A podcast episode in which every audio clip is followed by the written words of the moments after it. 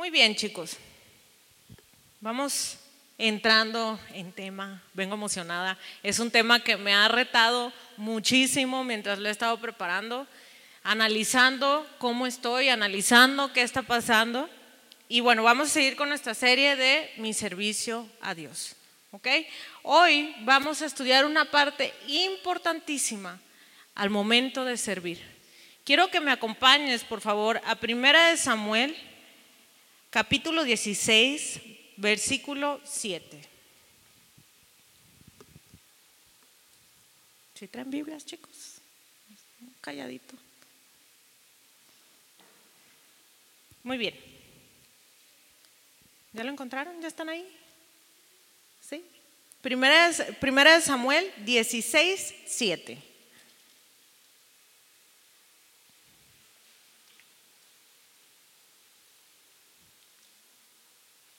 Muy bien. Dice, pero el Señor le dijo a Samuel, no juzgues por su apariencia o por su estatura, porque yo lo he rechazado. El Señor no ve las cosas de la manera en que tú las ves. La gente juzga por las apariencias, pero el Señor mira el corazón. El tema de hoy se llama el corazón del servidor, parte 1. ¿Ok? ¿Qué estaba pasando? Resulta que Saúl ya iba a terminar su reinado, ya, ya espiritualmente ya no tenía la cobertura de Dios y Dios estaba buscando a un nuevo rey de Israel. Y entonces le dice al profeta Samuel, le dice, ¿sabes qué? Quiero que vayas a la casa de Isaí, que se encuentra en Belén, que tiene siete hijos y que ahí unjas al próximo que va a ser el rey de Israel. Y entonces se va Samuel para allá, a Belén. Resulta que Belén era una ciudad insignificante. Era una ciudad bien pequeña que nadie la hacía en el mapa. Y esto tiene un significado bien importante cuando lo estudiamos. Resulta que a veces lo que parece ser lo más insignificante termina siendo lo más valioso dentro de los ojos de Dios, delante de los ojos de Dios. Así somos nosotros, eh, amigos, les cuento. Y entonces va Samuel y le empiezan a presentar a sus hijos. Isaí le presenta a los hijos para que lo unjan. Y el primero que pasan es a Eliab, que es el hijo más grande de Isaí. Y entonces Samuel lo ve y dice, este es porque él es alto, porque él es bien parecido, ¿sí? Porque pues tiene toda la finta de ser rey. ¿Qué pasó? Cuando seleccionaron a Saúl, cuando el pueblo eligió a Saúl como rey, lo eligieron precisamente con las mismas características. Por ser alto, por ser fornido, por parecer rey, tenía toda la finta, bien parecido. Y terminó siendo un mal rey. Y entonces Samuel va con ese pensamiento y dice, no, pues tiene que ser Eliab, pues es el más grande, tiene todo. Y por eso el Señor le dice, no, yo no veo las cosas como tú las ves. Yo veo el corazón. Y entonces le dice Samuel, le empiezan a le dice, no, este no es el rey. Y le pasan al siguiente y al que sigue, hasta llegar al último hijo. Y entonces Samuel le dice a Isaí, ¿estos son todos tus hijos? Y Isaí le contesta, no, tengo al más pequeño, pero ese está apacentando las ovejas. Y yo quiero que notes una cosa, ni siquiera consideraron a David para invitarlo a la reunión de ser el próximo rey. No lo consideran, ah, tú quédate allá, igual estás morro, igual no tienes la capacidad, estás muy chiquito. No. Pero era el único de todos sus hermanos que tenía el corazón que Dios estaba buscando. Un corazón conforme al corazón de Dios, porque después en la palabra nos lo dice, que David tenía el corazón conforme al corazón de Dios. Y también era de buen parecer. Estaba guapo el man. Sí. Pero tenía un buen corazón. Y eso es lo que busca el Señor. No busca una hermosa presencia, no busca estatura, no busca posición, no busca capacidad. Busca tu corazón. El corazón es lo más importante al momento de servir. Puedo venir yo de la mejor actitud, puedo venir, pero si mi corazón no está en el lugar correcto, no puedo servir, no estoy sirviendo como Dios espera que yo le sirva. ¿Sí? Cuando Dios acepta el corazón del servidor, reposa su Espíritu Santo sobre él y le da gracia. David tuvo gracia ante los ojos de Dios y el Espíritu reposaba sobre él. ¿Sí? ¿Por qué es tan importante el corazón para Dios? ¿Ustedes por qué creen? A ver, vamos pensando. Bueno, te voy a contar. Resulta que el corazón, ¿alguien levantó la mano y no lo vi? ¿De este lado? ¿No? Resulta que el corazón es el centro de emociones y de sentimientos de mi persona. Es donde yo reflexiono, es en el corazón en donde tú tomas decisiones, en donde yo tomo decisiones. En el corazón están mis intenciones, mi voluntad, todo lo que yo soy se expresa en el corazón.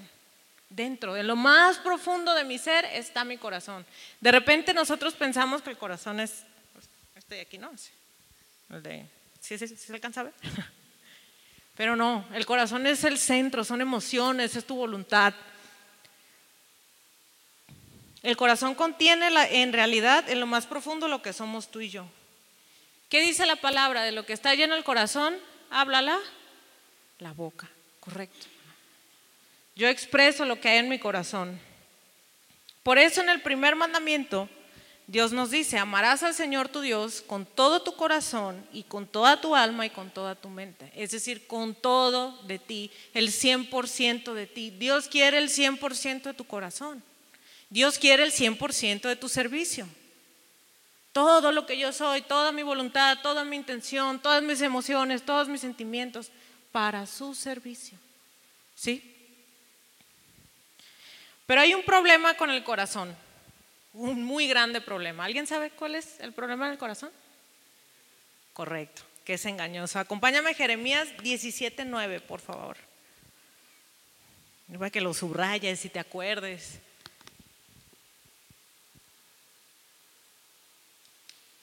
Jeremías 17.9. Yo te lo traigo en otra versión para que sea un poquito más fácil de digerir. Dice, nada hay tan engañoso como el corazón. No tiene remedio. ¿Quién puede comprenderlo? En la Reina Valera dice, perverso es el corazón. Malo. El corazón nos engaña constantemente, muchachos. Pero no te preocupes. Versículo 10. Pero yo, el Señor, investigo todos los corazones y examino las intenciones secretas. A todos les doy la debida recompensa según merecen sus acciones. Tú y yo como servidores, porque quiero que sepas que siempre estamos sirviendo, esté en un ministerio o no, yo soy el representante de Cristo allá afuera, enfrente de los que no conocen a Cristo. Entonces yo necesito que Dios constantemente esté escudriñando mi corazón que me muestre qué es lo que está pasando, que me enseñe si hay algo que no le agrada. Por eso te decía que era lo más importante, porque yo puedo venir a poner unas sillas y tener disputa en mi familia y tener disputa con alguien. Entonces, ¿dónde está mi intención? ¿Qué hay en mi corazón? Y no solo eso, para los que estamos pensando en servir en algún ministerio, ¿por qué quiero servir? ¿A quién quiero servir? ¿Por qué en cierto ministerio en específico? ¿Cuál es la intención? ¿Qué quiero lograr con mi servicio? Te voy a contar una pequeña anécdota. Resulta que tengo un amigo que servía con nosotros. Y en dado momento tuve la oportunidad de preguntarle, oye, ¿tú por qué decidiste eh, entrar a servir aquí con nosotros, aquí adolescentes? Me dijo, no, dices que yo me metí, la verdad, porque quiero aprender más del liderazgo de Toño, eh, para ver cómo pues trabaja con el equipo y, y, todo lo que él hace, ¿no? Y bueno, sobra decir que el camarada este ya no sirve con nosotros, ¿verdad? Todos esperamos que regrese, pero ¿qué, qué, qué se vio? La intención del corazón. Si bien nosotros respondemos a la autoridad de Toño y lo amamos de verdad porque es nuestro líder, es quien siempre nos anda enderezando y nos enseña, no puede estar mi corazón sirviéndolo a Él o amándolo a Él más de lo que yo amo a Cristo. ¿Sí? Puedo tener excelentes líderes, pero mi corazón tiene que estar atado a Dios. Mi corazón tiene que tener su intención dirigida a Dios, a servirle a Dios, no a una persona. ¿Ok? Y entonces te decía, bueno, y, retomando esta historia, o sea, la verdad es que se puede ver que a lo mejor la intención era buena, ¿no? O sea, que pues bueno, quiere aprender de un buen líder y venía y servía y estaba. Pero detrás era un engaño. El corazón estaba engañando. ¿Alguna vez has identificado, salud, que tu corazón te ha engañado? Que, híjole, yo pensé y no era. Ay, yo mm, me mintió, necio corazón. ¿Sí? Y a veces se desvía con lo más mínimo. Vamos pensando que entras a servir con nosotros, que todos son bienvenidos, by the way. Y entonces te pones la camisa y, ah, ya soy parte del staff, ábranse, ya llegué. Y pienso que estoy haciendo bien las cosas, porque ya soy servidor, ya subí un escalón, un, ay, ya no está el escalón, un pasito más, un pasito más a los demás. El corazón habla, tenemos que estar pendientes, muchachos, y dejar que el Señor escudriñe mi corazón y me muestre qué es lo que hay. Vamos a ver a unos personajes en Mateo capítulo 23, versículo 3.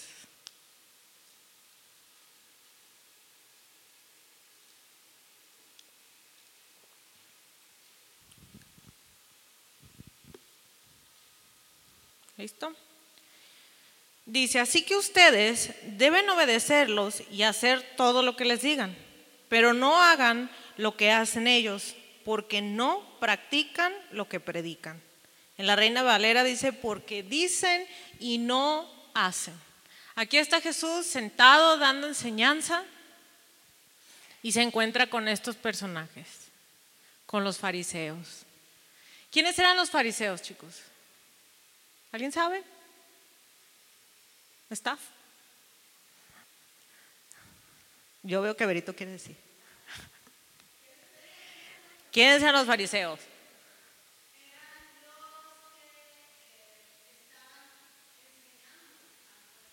Correcto, por lo tanto eran servidores. Los fariseos, y ustedes saben cómo son de odiados los fariseos y siempre son la referencia de no hagas lo que ellos hagan.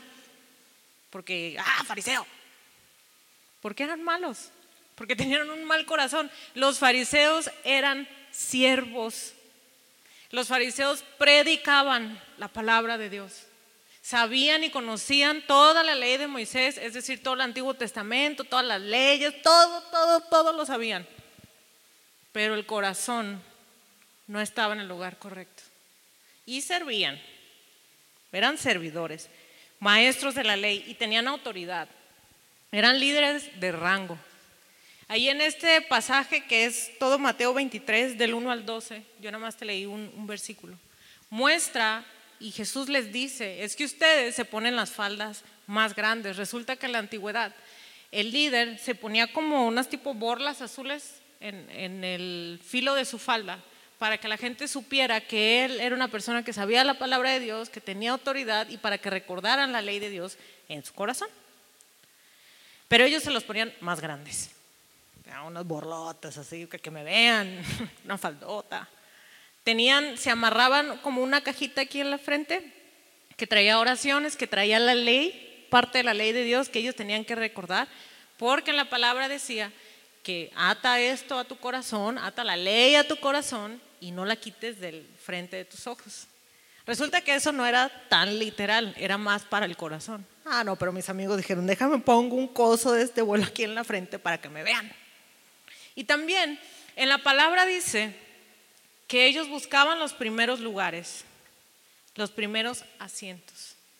Y puede parecer como que, ay, pues sí, los primeros lugares, pero te voy a explicar qué era lo que significaba.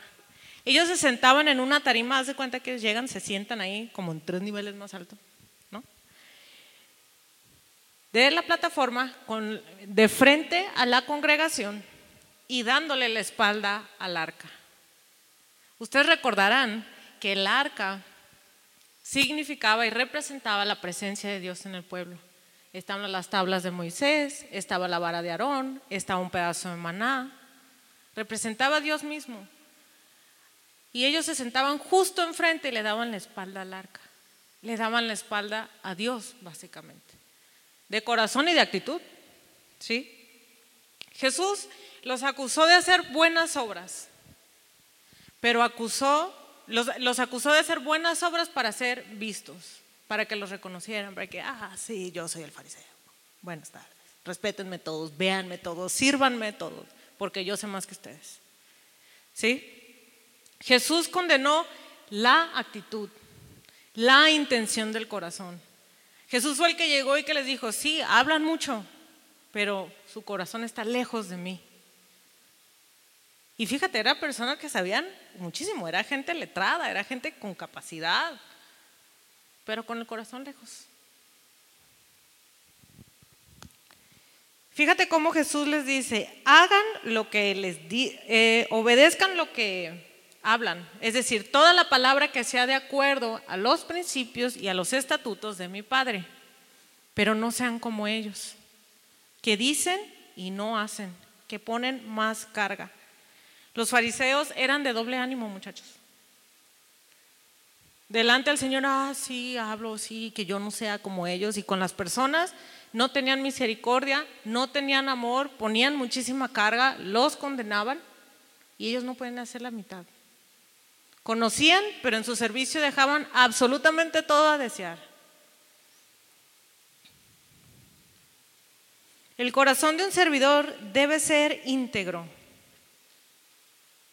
¿Alguien sabe el significado de íntegro? ¿No?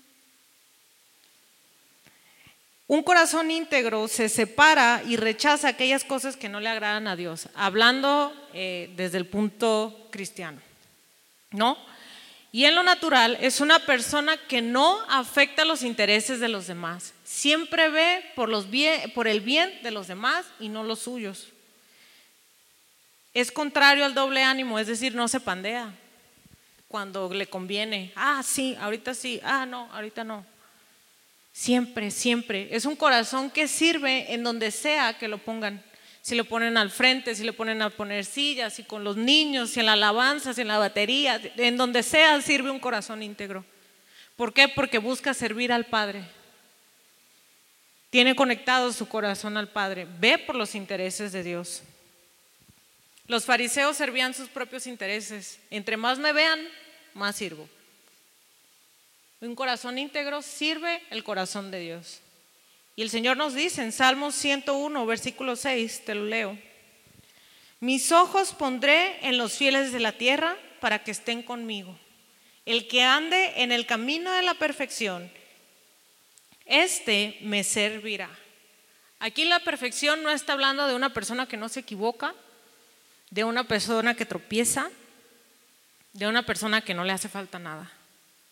Es una persona que le hace falta todo, pero camina en la integridad.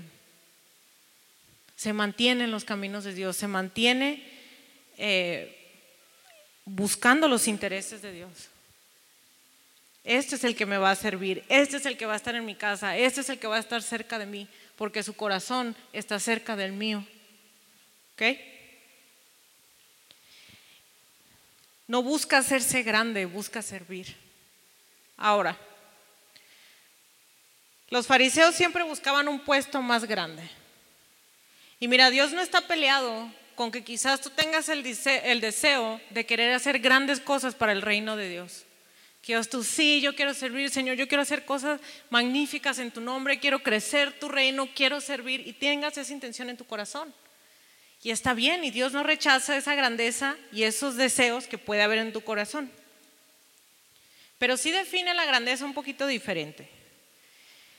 Vamos a ver la historia de unos hermanitos con una petición muy peculiar que mostró el corazón de todos, no solo el de ellos, sino los que estaban alrededor de ellos. Ve por favor a Mateo 20. Y mientras llegas, te voy a ir contando la historia porque es un pasaje largo. Yo te recomiendo que lo leas con calma en tu casa. Es Mateo 20, del versículo 20 al 28, en donde habla de, todo esto. Resulta que estaban Santiago, estaba Jesús con sus doce discípulos, ¿verdad? Están sentados ahí, compartiendo, y resulta que estaban Santiago y Juan. Y llega la mamá. En Mateo dice que llega la mamá de, Santiago y de Juan. Y habla con Jesús. Y le dice, oye Jesús, yo quería pedirte un favor muy, muy grande. Y Jesús, todo humilde, le dice, sí, a ver, dime. Y le dice, cuando estén allá en el cielo, sienta a mis hijos, uno a tu derecha y el otro a la izquierda. Humilde la señora pidiendo los puestos más altos, de mayor, o sea, imagínate la petición de la señora de decir, en lo más alto allá quiero a mis hijos. Ahora, la señora tenía una buena intención, a lo mejor, de querer el bien para sus hijos, que tengan una buena posición, que les fuera bien. Pero hay otro dato importante que no te he dado. Resulta que la mamá de Juan y de Santiago era la tía de Jesús. Juan y Santiago eran primos de Jesús. Entonces yo creo que en algún momento la señora dijo, ah, pues son familia, es familia Jesús. Ven, da, una parte. Nos conocemos, primero la familia y luego los demás, ¿no? Primero a los de tu casa y luego los demás. De ahí los dos hijitos, porque hay un pasaje paralelo, creo que es Lucas o Marcos, no me acuerdo, bien ahorita, pero eh, habla de que fueron Juan y Santiago y no mencionan a la mamá, pero seguramente fueron los tres a hacerle esta petición a Jesús. Y entonces Jesús les dice, no saben lo que piden, no saben lo que están diciendo. ¿Van a poder beber del vaso que yo he de beber? Es decir, ¿se van a negar a sí mismos? ¿Van a pagar el precio por esos puestos? Así como yo lo voy a hacer? ¿Van a ser capaces de soportar el desgaste mental, el desgaste físico, el desgaste emocional para estar en el lugar que ustedes piden? Y entonces ellos humildemente le dicen, podemos, sin saber lo que se iba a venir. Y entonces Jesús les sigue diciendo, a mí no me corresponde dar esos lugares. Eso solo le corresponde a quienes le corresponde a Dios dar esos lugares que Él está preparando a quienes pueden estar en ese lugar, pero yo no se los puedo dar. Imagínate a Jesús siendo la persona con mayor autoridad aquí en la tierra,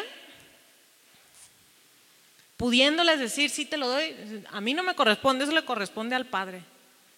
Vemos un corazón humilde un corazón entregado que dice, yo no lo decido, lo decide mi Padre, siendo que Él tenía toda la autoridad para hacerlo.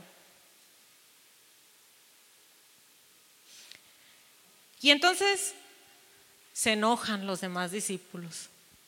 Dicen, ¿cómo? ¿Se nos adelantaron estos dos? Yo quería esos primeros lugares. Y entonces en un colectivo ahí los doce discípulos muestran las intenciones del corazón, muestran un poco de lo que hay en el corazón y todos se me enojan porque, uy, no, Santiago y Juan me sacaron ventaja y yo no le pude decir. Chin, y como son familia les van a dar chance. Engañoso es el corazón. Y eran discípulos, chicos. Seguían a Jesús, estaban con Jesús. Y entonces Jesús les dice, a ver, no, tranquilos Vamos a calmarnos todos aquí, no vamos a sulfurar. Dice, ustedes saben que en lo natural los gobiernos de mayor potencia, los gobiernos de mayor fuerza, le ponen y gobiernan a los más chicos, a los que tienen menos fuerza. Pero entre ustedes, versículo 26 y 27, no será así, sino que el que quiera hacerse grande entre vosotros será vuestro servidor. Y el que quiera ser el primero entre vosotros será vuestro siervo. Vamos por partes aquí. Está, está choncho. Primero, nota cómo Dios o cómo Jesús ve la intención del corazón, pero no los desestima. Es decir, ah, no, tienes puro interés, no vas a servir conmigo. Al que tiene un corazón recto, porque también hay, hay muchos que nada más están por interés y no tienen, o sea, no doblan manitas, pues si es lo que yo quiero y nomás para ver qué saco, a esos no. Pero estos eran discípulos, estos eran personas que estaban siendo enseñados por Jesús a emular el carácter de Cristo. Y entonces el Señor les enseña, mira, así está tu corazón ahorita, pero quiero que aprendas algo. Dios les mostró misericordia y los ayudó a encaminarse y a ver las cosas desde su perspectiva. Y les dijo, el que quiera hacerse grande entre vosotros será vuestro servidor. Servidor significa mozo que atiende mesas, es decir, limpia, junta. Es el que más sirve, muchachos. Es el que más hace. Entre más grande la tarea, más grande la responsabilidad y más preparación. Y eso implica que tengo que servir más. ¿Sí? Y está el siervo que dice que quiero que, y el que quiera ser el primero entre vosotros será vuestro siervo. Quiere decir esclavo. Quiere decir dueños del, eh, siervos del dueño, propiedad del dueño. Tú y yo somos propiedad de Dios. Y yo le sirvo a Él.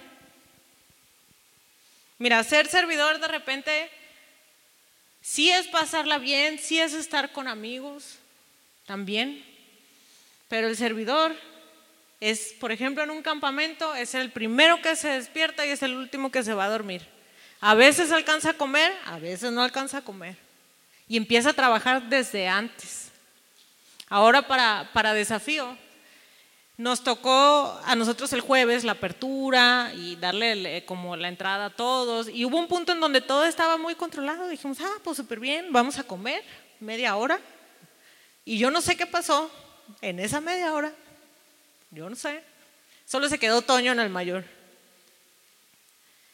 Y de repente así que vénganse allá al mayor, que se están metiendo, que ya los dejaron pasar y no había ningún servidor allá. Entonces todos tuvimos que dejar el alimento aquí, me mataron una tortilla, vámonos, vamos, córrele, porque hay que meter a la gente. Hay que ayudarlos a ubicarse, hay que servirles a ustedes, ¿sí? Para que estén cómodos. Eso implica ser servidor, eso es pagar el precio. Negarse, a sí mismo, servir más. Si no, el, desafío llegan y ya está todo arreglado, ya está toda la alabanza, ¿sí? Pero son meses y meses y meses de preparación.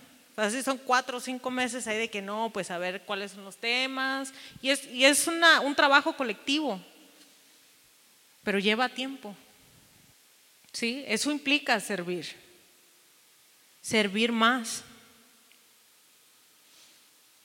Y vemos aquí un corazón y se empieza a notar el corazón de Jesús, que era un corazón humilde.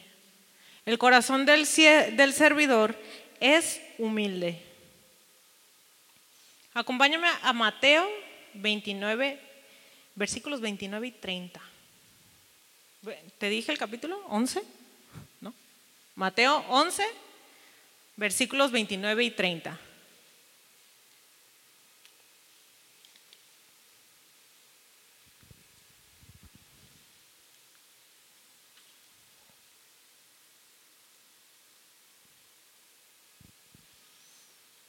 Dice, llevad mi yugo sobre vosotros y aprended de mí, que soy manso y humilde de corazón, y hallaréis descanso para vuestras almas, porque mi yugo es fácil y ligera mi carga. Un corazón manso y humilde. Jesús demanda de sus servidores un corazón manso y humilde. Esto es dentro de la iglesia y fuera de la iglesia. Esto es en, mi ministerio y fuera de mi ministerio como tal, que es el que hago cada fin de semana, por ejemplo. ¿Sí? Llevad mi yugo sobre vosotros.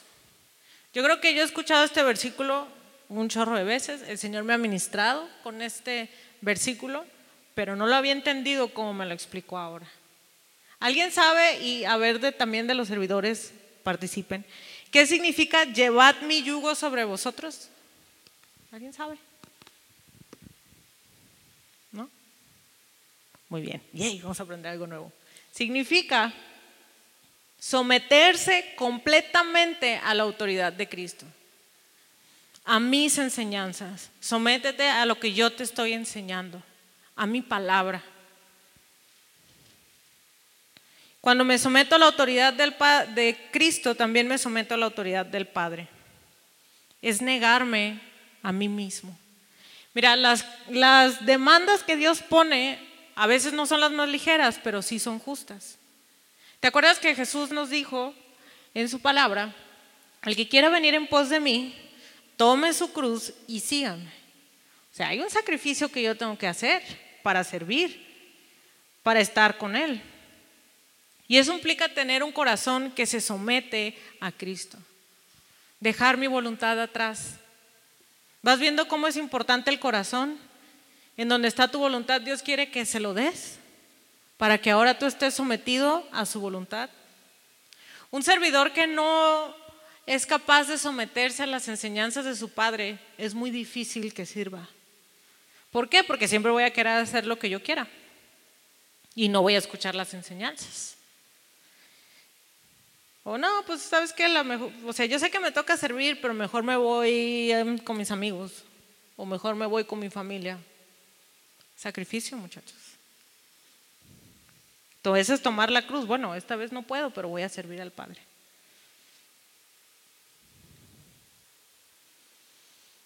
Cuando yo lleno mi corazón de mis propias ideas o de mi propia autonomía, me aparta de Dios. Porque no me sé someter, porque jalan la rienda y...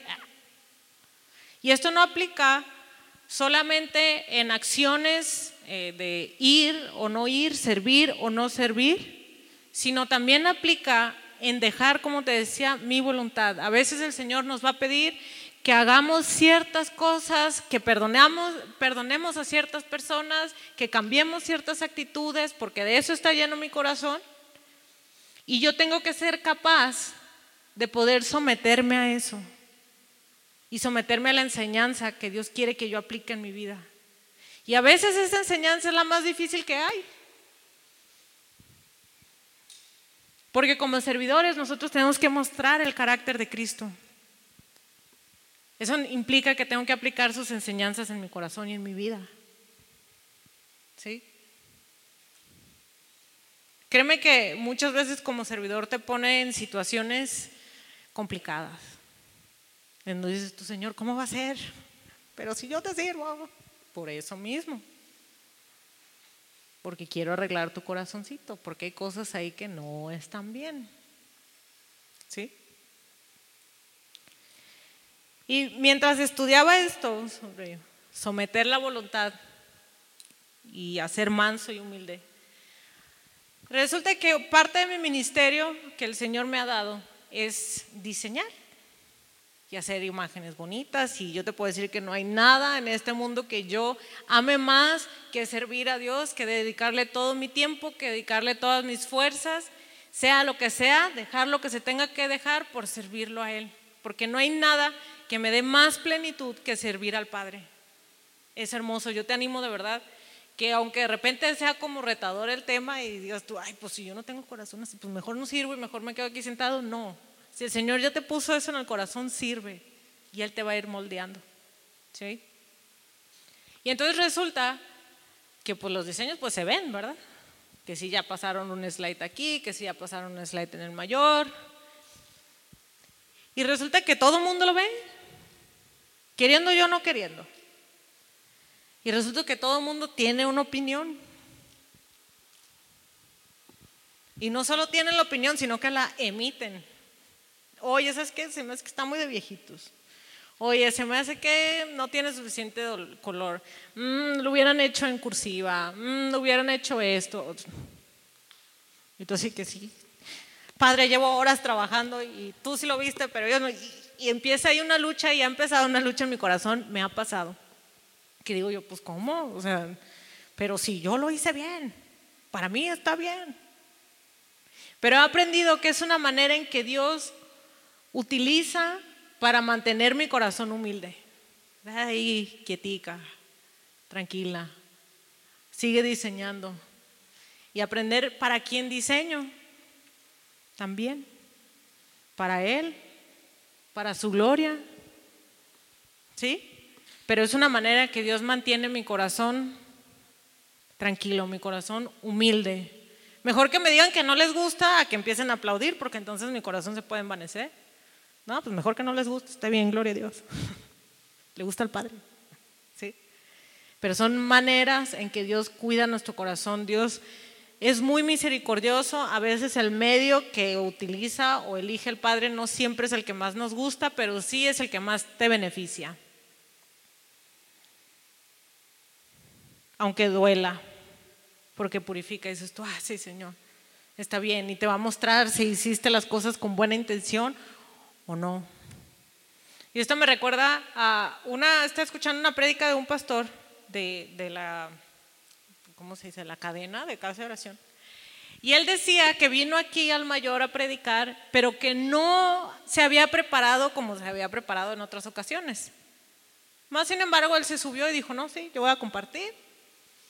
Y dio la palabra y todo el mundo así que, oye, no manches, qué buena palabra, muchísimas gracias, gracias a Dios por tu vida, aprendí un montón, pero él sabía que no se había preparado como debía ser. Dijo, pues bueno. Y dice que en un tiempo de oración el Señor fue muy claro con él y le dijo, estabas improvisando. Yo te vi. Vi cómo estabas.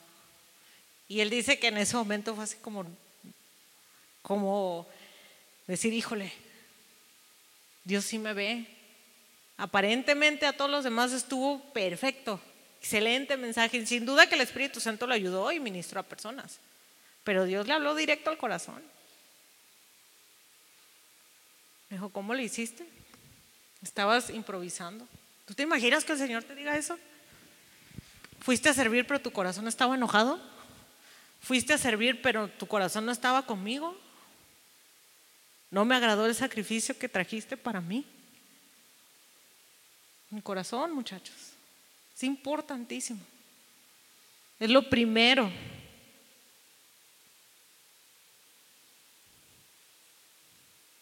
Un corazón humilde que acepta cuando el Señor también nos muestra o me muestra qué es lo que está mal en mí. Ser humilde y dócil no significa ser débil porque a veces podemos tener esa percepción. Te puedo decir que es algo que yo estoy aprendiendo hoy en día, porque para mí siempre el pensar en ser humilde es como, pues, ¿por qué me vas a pasar encima? Y no. Ser humilde significa ser dirigible, que recibe del Padre, que puede ser, que puede ser enseñado. ¿Por qué? Porque estas personas crecen más, estas personas se vuelven más dóciles, reflejan más el carácter de Cristo y el Señor los puede llevar a donde los quiere llevar. Pero si yo no me dejo dirigir, pues ¿cómo? ¿Sí? ¿Cómo voy a poder yo servir si quizás aquí al liderazgo de iglesia juvenil no le hago caso yo quiero hacer lo que yo quiera. Ay, no, pues ustedes piensan, pero yo quiero hacer esto. ¿Cómo? Dirigibles, muchachos. Eso es un corazón manso y humilde. Y te voy a explicar un poquito sobre el yugo. El yugo es para dos, dos animales que van jalando la carga. Ahora, en el representándolo ahora sigue con la palabra. El yugo va en el cuello, que en este caso es ata las enseñanzas del Señor en tu corazón, pero de modo que no produce molestias ni roces, es decir, no te ahorca.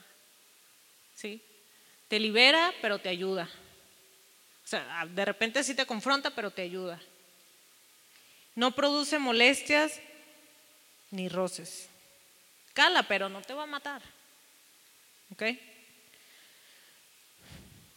No te ahorca. El servicio no es aplastante, muchachos. El servicio no siempre se tiene que hacer con gozo, con un corazón agradecido, con un corazón dócil. Esto representa el yugo. Cuando yo dejo de ser dócil, se aprieta el yugo y me ahorca. ¿Alguna vez has hablado con un terco? Sí. ¿Y qué tal? Padrísimo, ¿verdad? ¿Qué dices tú, híjole? Yo le digo, le digo, le digo y nomás no, y es que es terquísimo y no se le da. ¿Y, ¿Y cómo, cómo es la relación con esa persona? Al principio casi ni hay, ¿no? Es fastidiosísimo, mejor no.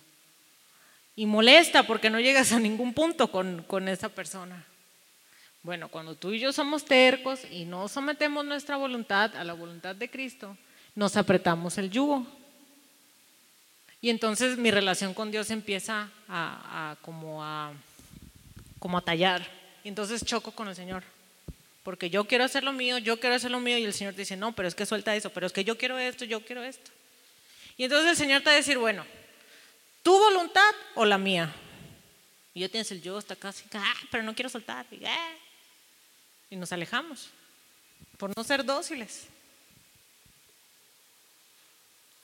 Es fácil bueno, bondadoso, es para tu bien, para tu crecimiento, para tu desarrollo. Y es ligera, es decir, no aplastante. Cuando nosotros servimos, sin duda que empezamos a crecer, nos empieza a retar el Señor, empezamos a, ver nuevas cosas, nuevas perspectivas. Implica, como te decía, negarse a sí mismo, a sí mismos. Pero nosotros tenemos la seguridad de que Cristo va con nosotros. ¿Te acuerdas que te dije que el yugo es para dos? Uno eres tú y el otro es Cristo que te está ayudando en medio de tu caminar como servidor. Él lleva la mayor carga. Cuando te pide que hagas algo que te reta y que dices, tu Señor, esto me está partiendo en dos por dentro, no puedo, me duele. Dios te dice, no, yo estoy contigo. Jesús te dice, yo estoy contigo. Y tienes a mi Espíritu Santo que te capacita para que apliques esa tarea para que apliques esa enseñanza que ahorita necesita tu corazón para crecer más, para que seas un mejor servidor, para que tu corazón se parezca al mío. Por eso te decía, a veces la tarea que menos quieres hacer, la que más te reta es la que más te hace crecer. Y trae fruto en tu corazón.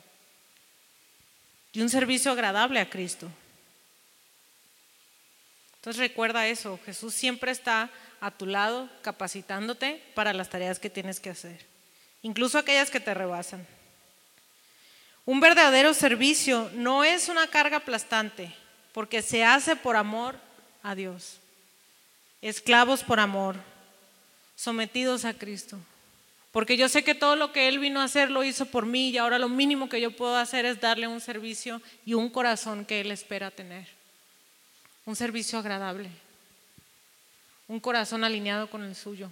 El corazón de un servidor está atado al del Padre, siempre, como David, un corazón conforme al de Dios. ¿Sí? Este corazón puede tropezar, puede fallar, pero siempre regresa al Padre, es humilde como para reconocer y decirle al Señor, perdóname, te fallé, no lo hice con una buena intención, no tenía buenos intereses en mi corazón, pero me quiero alinear a los tuyos. Yo no sé cuándo fue la última vez que tú le preguntaste al Padre, ¿cómo está tu corazón delante de Él? Como servidores, ¿cómo está mi corazón delante de ti, Señor? ¿Te agrada lo que ves? ¿Te glorifica lo que hay en mi corazón? Porque déjame que te cuente, cuando yo empiezo a servir mis propios intereses y cuando no estoy alineado, dejo de servir a Dios y me empiezo a servir a mí. Entonces, es importante que nosotros le preguntemos esto al Señor. No es una pregunta fácil, porque es muy probable que el Señor agarre y te muestre y les muestre a cada uno la condición del corazón. ¿Cómo he estado viniendo a servir? ¿Estoy sirviendo con los intereses indicados o no? ¿Se ha mantenido mi corazón fiel al tuyo? David le pedía al Señor, escudriñame, pruébame, muéstrame qué hay en mi corazón, crea un corazón nuevo en mí, un corazón que te glorifique. Y eso es lo que el Señor quiere. Ese es como tiene que estar tu corazón para servirle, tanto aquí como afuera, en donde sea, porque un corazón que está alineado siempre está dispuesto a servir, siempre puede servir a quien sea que se le cruce en su camino. Entonces yo te animo a que le hagas esa pregunta al Señor. ¿Alguna vez te la has hecho? ¿Alguna vez el Señor te ha mostrado quizás una actitud dices tú, Ay, sí es cierto, pero pues la Virgen me habla y mejor no. ah, no es cierto, es un invento de mi propia mente.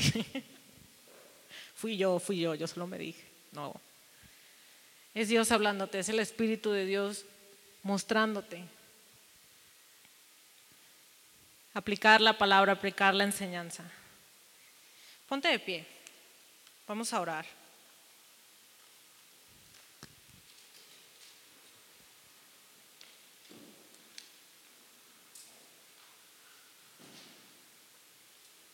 para que no se me duerman en medio de la oración. Cierra tus ojos.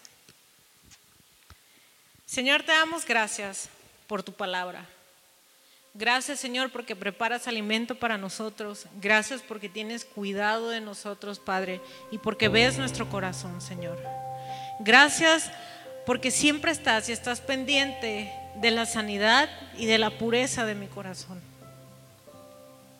Hoy me quiero acercar a ti, pedirte perdón por si las intenciones de mi corazón no han sido las correctas, porque no te he glorificado, porque no te he servido con el interés que tú esperas, Señor, con un corazón recto delante de ti. Muéstrame, Señor, qué hay en mi corazón. Pregúntale, Señor, ¿te agrada lo que ves en mí? ¿Cómo está mi corazón delante de ti, Señor? ¿Qué ves? Habla mi espíritu, Señor. Quiero alinearme contigo. Quiero arreglar lo que esté mal en mi corazón y lo que no te agrade, Señor. Porque te quiero dar gloria a ti. Hoy quiero someter mi voluntad a ti. Mis anhelos, mis deseos, incluso mi deseo de servirte a ti, Señor. Te lo entrego, Padre. Muéstrame, Señor, en dónde quieres que te sirva. ¿Qué quieres que haga para ti, Señor? Quiero tener un corazón dispuesto para ti, limpio para ti, Señor. Habla con Él. Y deja que el Señor hable y, su espíritu te muestre lo que Dios quiere de ti.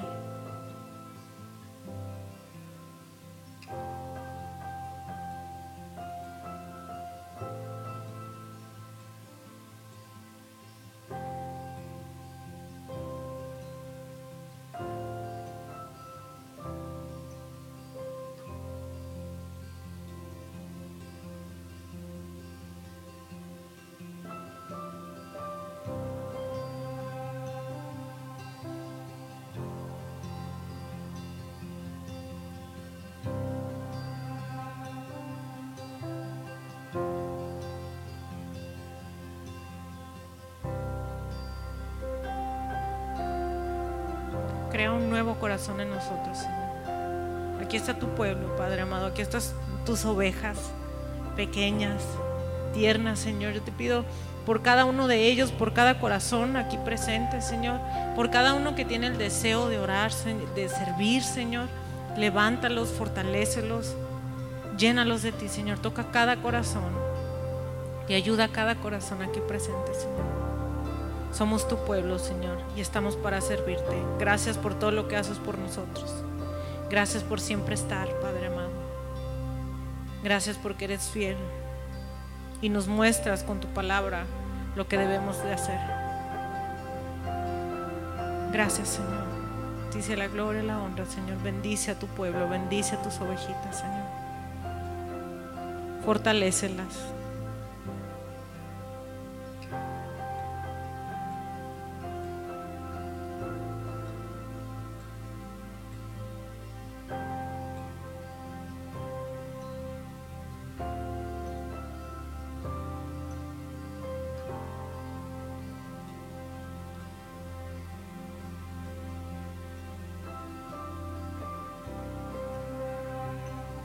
Dice el Señor, quiero que me sirvas con los talentos que te he dado.